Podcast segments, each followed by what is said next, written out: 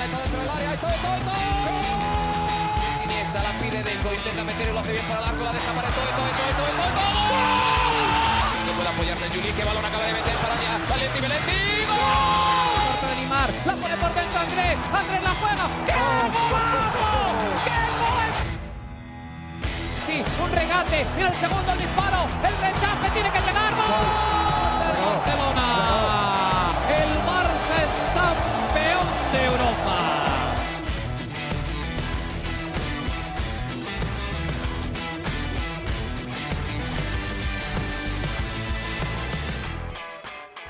Hola amigos de ADN Barça, bienvenidos a una nueva edición de nuestro podcast, una edición especial hoy entre semana para hablar de la actualidad del Fútbol Club Barcelona, ya de cara a la recta final de la temporada, la recta final de este año que va a terminar con el Barça solamente disputando la Liga y que, tiene una gran ventaja y vamos a ver si puede aguantar y, y puede conseguir récords interesantes que vamos a estar comentando hoy junto a Mariana Guzmán que está con nosotros directamente desde Barcelona. Mariana, bienvenida nuevamente a ADN Barça, ¿cómo estás?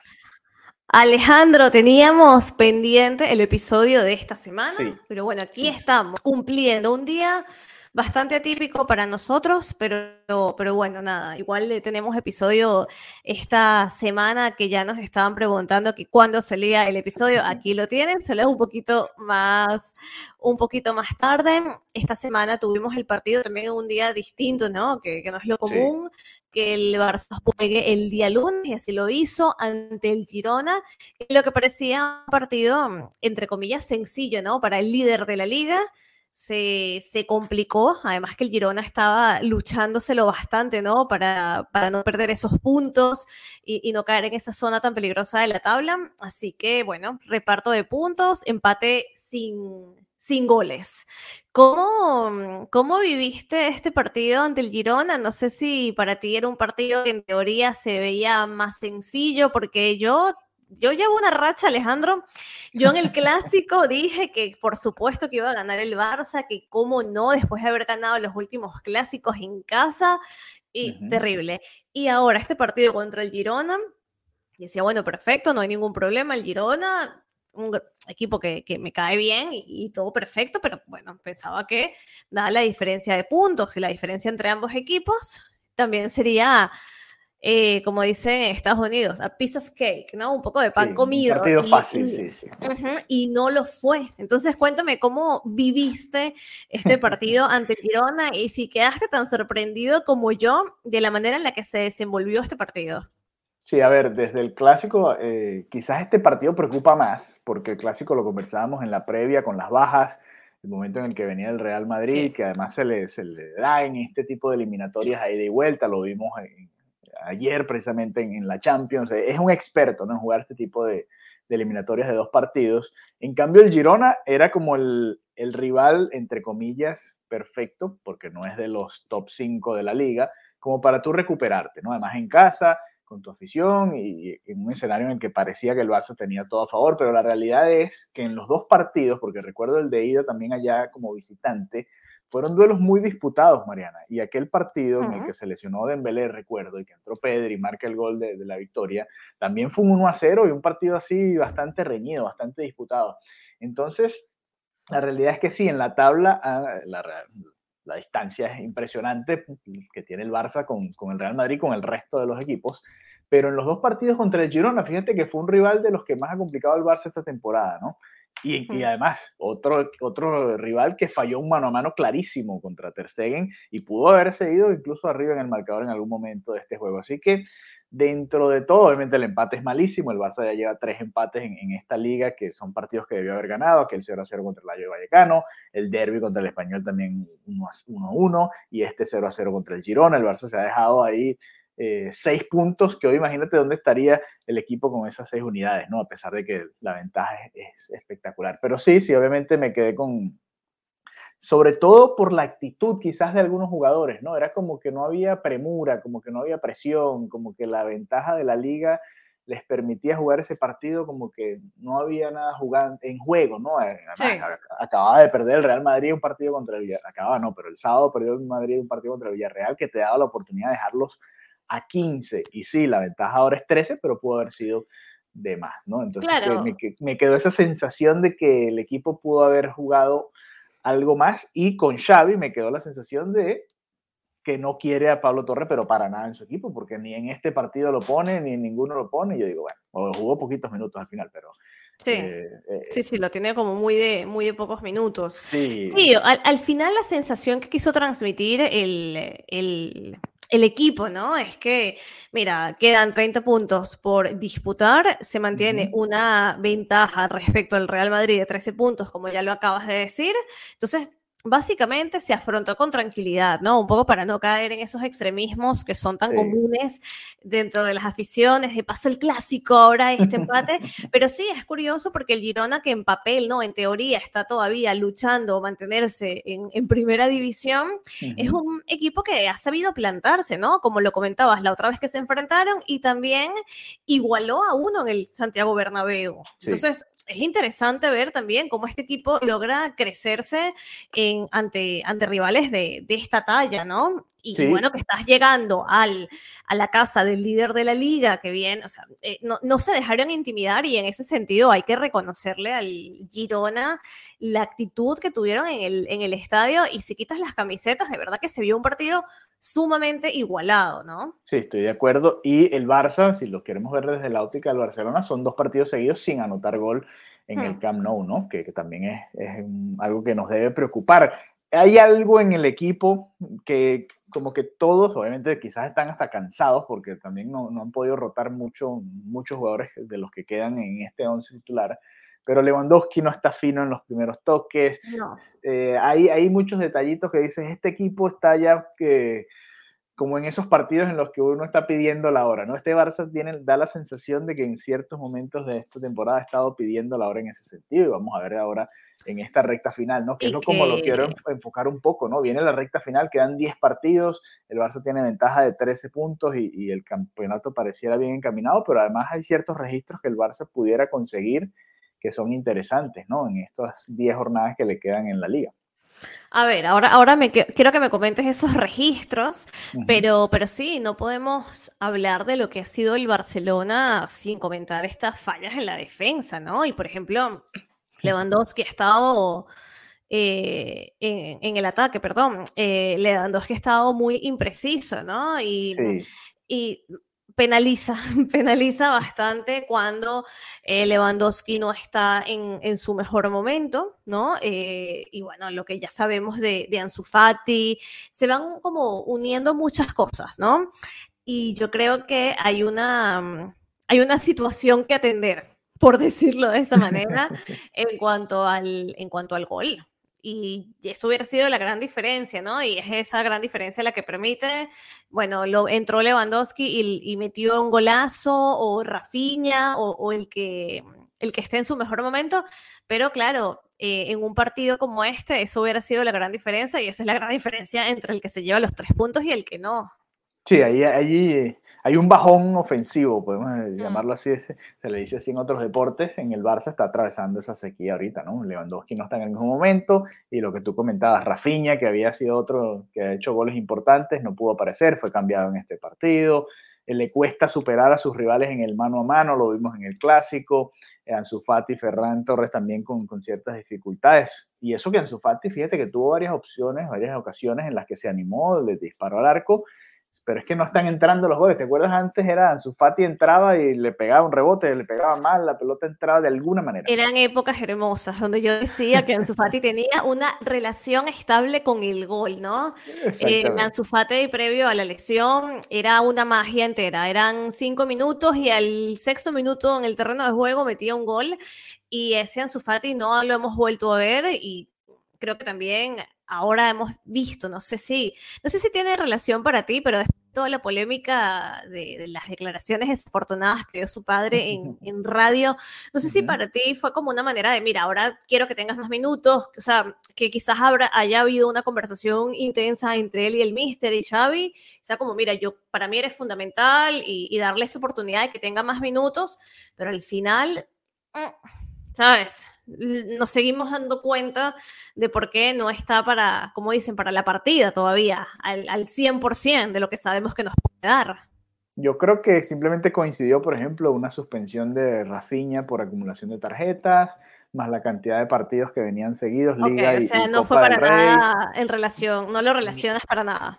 Yo dudo mucho que Xavi haya cambiado su plan con un jugador por lo que haya dicho el padre en, una declaración en, una entrevista en la radio, ¿no? Lo que sí puede ser, que, que puede, eso siempre está en la cabeza, ¿no? Es cómo lo manejas, porque sí, fue titular, pero ajá, también fue cambiado ¿no? en, los partidos, ¿no? Y, eso debe estar ahí, más allá de por lo que haya dicho el padre de, Ansu Fati, por la situación en general de Ansu Fati. Sin que el padre haya dicho nada, los números no mienten, ¿no? Y, las sensaciones de lo que deja Ansu Fati en cancha, eh, y hablamos más de Ansu Fati quizás porque Ferran Torres no llegaba con, con, con tanto con tanta, o no generaba tanta algarabía en la afición del Barça como la que generó en su momento Ansu Fati, y con razón, porque llegó a ser jugador del mes en la liga y anotar una cantidad de goles importantes, representar a la selección y, también rendir allá. Eh, es un jugador que, que generaba esa sensación, además que es el heredero eh, del 10 de Messi, ¿no? Pero yo creo que la, la, la, situación con Ansu Fati va más allá de lo que diga el papá, sino es, una situación complicada en lo deportivo, ¿no? Ya, ya en, lo, en lo personal creo que parece bastante clara la situación, ¿no? El padre se lo quiere llevar a otro sitio, el jugador pareciera estar a gusto en Barcelona y quiere demostrar que puede ser clave en este juego, en este equipo, y, eso de ahí pareciera estar estable, ¿no? Ya veremos qué sucede en el verano, pero la realidad es que en cifras y en sensaciones no te da la sensación de que Ansu Fati haya tenido una buena temporada, al menos hasta ahora. No, no la ha tenido, no, no, te la ha dado porque no la ha tenido y es un, esto es un hecho, ¿no? Exactamente, entonces ahí, ahí es donde creo que se fija más Xavi, y eso que Xavi le ha dado oportunidades, recuerden, Ansu Fati fue eh, titular en los tres partidos en los que Robert Lewandowski eh, estuvo suspendido después de aquella tarjeta roja contra el Osasuna, ¿no? Recuerden, Lewandowski jugó el derby contra el Español por aquel recurso de apelación, pero después las tres jornadas siguientes estuvo suspendido y ahí estuvo Ansu Fati como el delantero titular y no pudo aprovechar.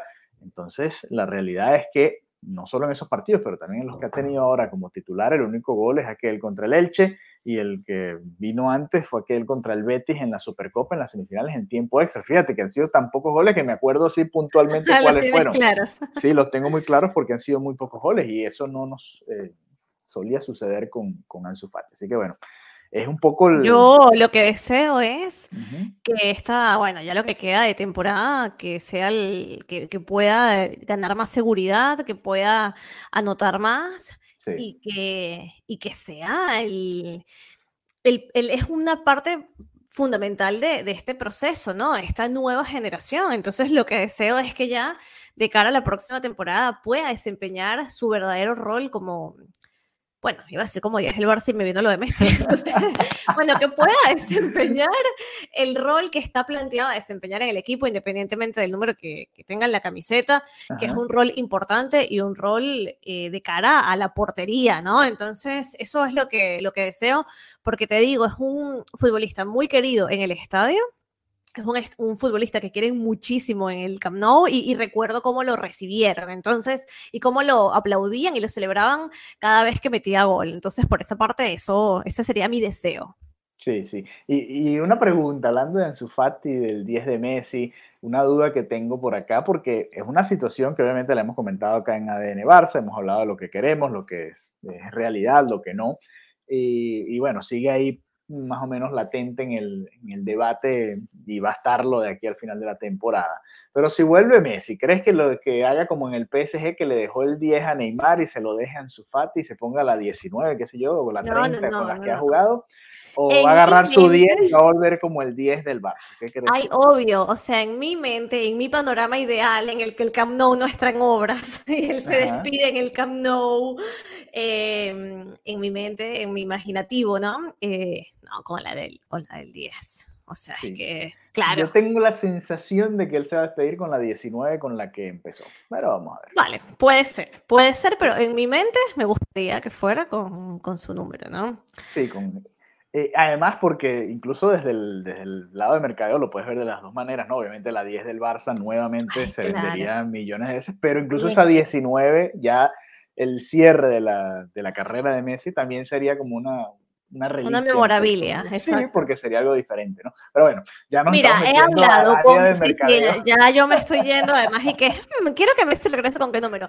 Pero ya que estamos hablando de esto, eh, estaba conversando en el trabajo con gente que no es precisamente del Barça, eh, o sea, eh, compañeros que son de diferentes países, ¿no? no son catalanes, y me decían, no, no, es que si Messi vuelve, es que yo me compro la camiseta. O sea, es un tema de que ya trasciende el tema de ser culeo, no, es un tema de, ah, no, es que si Messi vuelve, eh, yo tendría la camiseta, es que yo pagaría por verlo. Ya es algo que yo creo que en alguna medida va más allá del, del fútbol, ¿no? Y, y, inclusive más allá del, del Barça.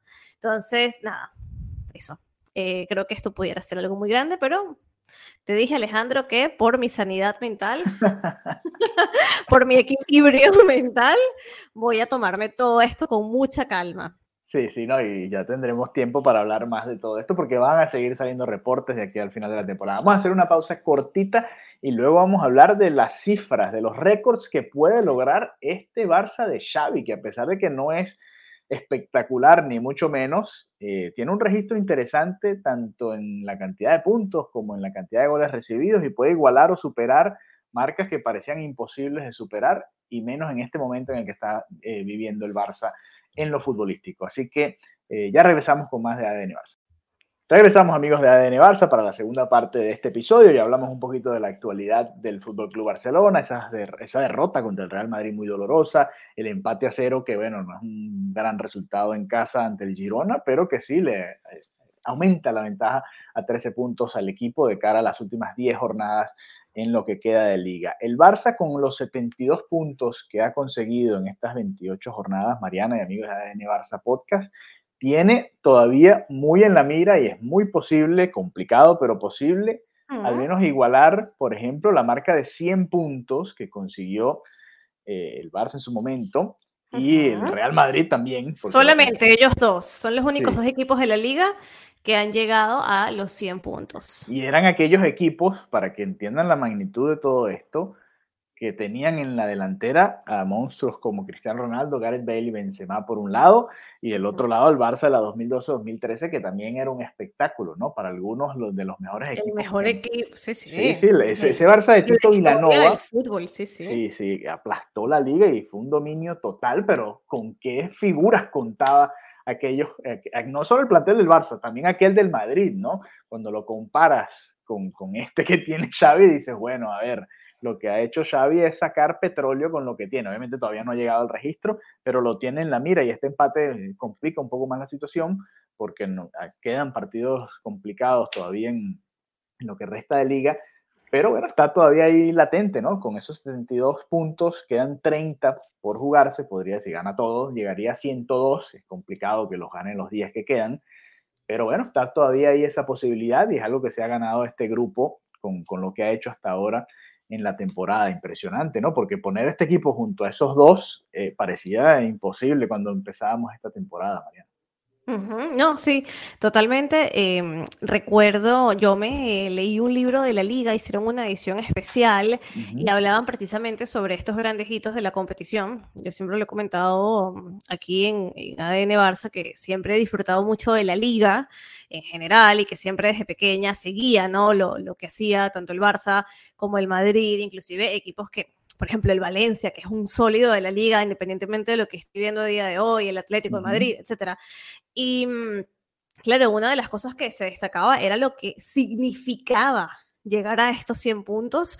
Entonces, sí. es un hito, algo especial, inclusive con esos equipazos que estabas comentando que tenían en ese momento. Y yo creo que si esto se logra, va a ser algo muy, muy significativo que quedará también plasmado no solamente en la historia del Barça, sino también en la historia de la competición.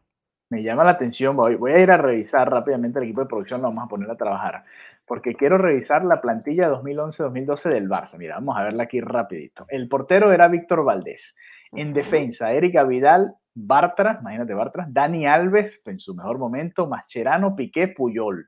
Estoy obviamente nombrándote nada más los más importantes. Hay otros y por cierto, ahora que, que, mencionas a Puyol, está cumpliendo años un día como hoy. Ya lo felicitamos a través de nuestra cuenta ADN Barça. Saludos a Carles, que siempre escucha el, el, episodio, ¿no? En nuestro podcast, claro. Eh, en el medio campo estaba Busquets, Fábregas, Iniesta, Keita, Wow. Rafinha, Sergi Roberto, Thiago y Xavi, dentro de los más importantes, ¿no? Mira el mediocampo que tenía el Barça en ese momento. Y en la delantera, eh, Lionel Messi, Pedro, Alexis Sánchez, David Villa, Cristian Tello, los cinco más importantes de aquella plantilla 2011-2012. Imagínate todo, un equipo espectacular simplemente, ¿no? O sea, ah. por donde lo veas y obviamente guardando las distancias que son bastantes cuando lo comparas con esta plantilla, eh, sería interesante y, increíble lo que lograría Xavi y este grupo si llegara a igualar esos 100 puntos. ¿no? Eh, otro de los registros tiene que ver con la defensa y el Barça. Fíjate que a pesar de que para algunos ha sido aquellas versiones de, la era Guardiola y la que vino post Guardiola, Tito Villanova, Luis Enrique, han sido las mejores versiones de, algún equipo en la liga, nunca se caracterizó por tener grandes eh, equipos a la defensiva, ¿no? Era siempre basado en un poderoso ataque y bueno, el Barça recibía uno o dos goles, pero sabía que te podía hacer tres, cuatro o cinco, ¿no? En cambio, este Barça de Xavi es mucho más sólido en defensa y además han contado también con la suerte y con grandes actuaciones de Marc André Ter Stegen para apenas recibir nueve goles. Es impresionante que, que nada más haya recibido nueve goles en 28 partidos de la liga. ¿Cuáles son los registros que puede alcanzar? Si nada más nos remitimos a la liga, es el del Atlético de Madrid, el Atlético de Madrid que quedó campeón en la temporada 2015-2016, que recibió 18 goles, imagínate, nueve más de los que recibió el Barça hasta ahora en, en estas 28 jornadas, aquel equipo encajó 18 goles en 38 jornadas, que también es una locura aquello que hizo el Atlético de Madrid, pero un equipo obviamente de perfil mucho más defensivo, que el Barça. Sabemos a lo que juega el Cholo y, a lo que ha jugado a pesar de que de los fichajes de, de, figuras importantes que han llegado, siempre ha sido un equipo que se caracteriza por ser bastante defensivo. Y el otro, ya a nivel europeo, es de nuestro amigo Mourinho, muy querido Mourinho en Barcelona. Y le enviamos un abrazo a José, eh, que en la temporada 2004-2005 con el Chelsea recibió apenas 15 goles en la Premier, también otro registro impresionante. El Barça de Xavi en estos momentos todavía quedan 10 partidos, pero podría superar, igualar o superar estos dos eh, récords del Chelsea de Mourinho y del Atlético de Madrid del Cholo Simeone, dos, entrenadores que en su momento han sido criticados por, a pesar del talento que tienen, jugar quizás muy a la defensiva, ¿no? No es el caso quizás de este Barça. E, este Barça no encaja goles, pero no es un equipo que se encierre atrás y, y sea de, simplemente encerrarse en su área y tratar de evitar a toda costa los goles, ¿no? Así que también tiene su, mérito. Totalmente de acuerdo. Eh, bueno, mira, en una temporada que no está, como dicen, para lanzar cohetes, puede todavía salir cosas interesantes para, la historia, para, para, Xavi como entrenador y, para el equipo. Así que me parece positivo, Alejandro, porque mm, la gente siempre va muy a lo negativo y como siempre lo decimos, el fanático es muy visceral. Bueno, al fin y al cabo es eso, ¿no? Fanático. Y bueno, está, está, bueno, ¿no? También poner en valor lo que todavía puede lograr y, lo, y el valor que tiene eh, llegar a esto. Sí, sí, porque además, y, Xavi lo repite mucho, ¿no? En, ruedas de prensa, y creo que es un mensaje que, que él mismo le ha dado a su, a su grupo y a, no solo al grupo de jugadores, sino a su cuerpo técnico, al, al Barça mismo, ¿no? A la directiva, es ver desde dónde, de, qué venimos, ¿no? Porque el Barça fue muy, estuvo muy abajo en la liga. En momentos en, con, con Ronald Koeman había, el Barça estaba más cerca del descenso que de los puestos de Champions. Obviamente estaba empezando la temporada y, era muy temprano como para hacer este tipo de análisis, pero sí llegó a estar el Barça en esa situación y verse ahora con esta ventaja y con estos récords al menos eh, en la mira, ya en el horizonte un poco más cercano, porque apenas restan 10 jornadas, pues, pues tiene su mérito y, es un poco lo que se ha ganado Xavi, al menos en la liga. Ya hemos hablado de los fracasos europeos, este equipo sigue fallando en los partidos importantes, en los ida y vuelta les cuesta sacar eh, los resultados. En los partidos importantes en la fase de grupos ha fallado, en la Europa League ha fallado, esta vez en la Copa del Rey contra el equipo grande, contra el Real Madrid también falló, eso lo hemos hablado acá bastante, pero en, cuanto a la liga, que es el torneo de la regularidad, el que Xavi dice que le genera más calma, pues el Barça ha sido bastante constante. Estos son los 10 partidos que le quedan al Barcelona, Mariana. ¿Estás lista? ¿Estás lista? Estoy lista para estos últimos 10 partidos y estoy ya melancólica con el último partido en mayo en el Camp Nou. Qué ah. manía de que yo me muevo cerca y se cambian. Qué mal timing. No, no me gusta. No, vale, mentira. Eh, me da, no sé por qué ahora me está dando una nostalgia rarísima con el Camp Nou. Bueno, porque nunca va a ser el mismo este que has ido todos estos años. Es verdad, es verdad. eso lo viviste tú y bueno, toda la gente que ha ido yo, por ejemplo, no, lo, no, lo, llegaré a vivir, así que aprovechalo, Bueno, exacto, me da como una nostalgia. Al final, el Camp Nou necesita ese cariñito, ¿no? Así decírselo, necesita esa actualización para estar a la altura de, de, lo que es el club y del potencial, ¿no? Porque cuando se creó el Camp Nou, la industria del fútbol era totalmente diferente, la industria del entretenimiento, la capacidad de volar de un, de un lugar a otro, el, el mundo era muy diferente y obviamente lo, lo correcto es que el estadio evolucione así como lo ha hecho el mundo y el club. Pero claro, me da como esa nostalgia de pensar que en mayo es el último partido, que va a estar esa temporada fuera. Y, bueno, lo que dice es que se volverá a un Camp Nou diferente. Y, nada, ahora estoy, no sé, sensible por el Camp Nou, lo que me faltaba. bueno, ojalá se despida con una celebración de un título de liga, ¿no? Sería lo ideal. Mm, sería... sería... bonito, ¿no? Sí, sí, sí. Y bueno, hacia allá vamos, hacia allá vamos. Mira, estos son los 10 partidos que le quedan al Barça en la liga. Este domingo el Barcelona va a enfrentar al Getafe, siempre un rival fastidioso, de esos necios, y va, a ser además de visitante este partido eh, para el Barcelona este domingo, además un horario tempranero, para nosotros 10 y cuarto, para ustedes allá 4 y cuarto de la tarde. Luego eh, recibirá la visita del Atlético de Madrid, que viene muy bien, viene remontando, de hecho se le acercó bastante al, Real Madrid ahora en la liga es el rival más fuerte que le queda al Barcelona en lo que resta de torneo, el Atlético de Madrid en casa, el domingo siguiente, el 23, después Rayo Vallecano, Betis, Osasuna, que es el finalista de la Copa del Rey, que va a jugar contra el Real Madrid esa final, el derby contra el español, ojo. En casa, en casa del español, en Cornellá. Sí, así que. El RCD Stadium. Dependiendo de qué vaya sucediendo, y obviamente todavía falta mucho, pero ojo que por estas fechas ya el Barça pudiera titularse, ojo, con este partido en el derby contra el español. Además, terminó caliente el derby de fin de año en el Camp Nou, mucho, mucho roce, un partido muy duro. Y ya los, últimos cuatro partidos, Barcelona contra la Real Sociedad, tiene que visitar al, al, Valladolid y recibe el Mallorca, que es ese último juego del que tú eh, hablaste, ¿no? En el Camp Nou. El 28 de mayo. 28 de mayo y cierra la liga como visitante ante el Celta. Esos son los 10 partidos que le quedan al Barcelona. Repasamos rápidamente: Getafe, Atlético de Madrid, Rayo Vallecano, Betis, Osasuna, Español, Real Sociedad, Valladolid, Mallorca y Celta de Vigo. Ahí lo tiene. Se nos fue el año.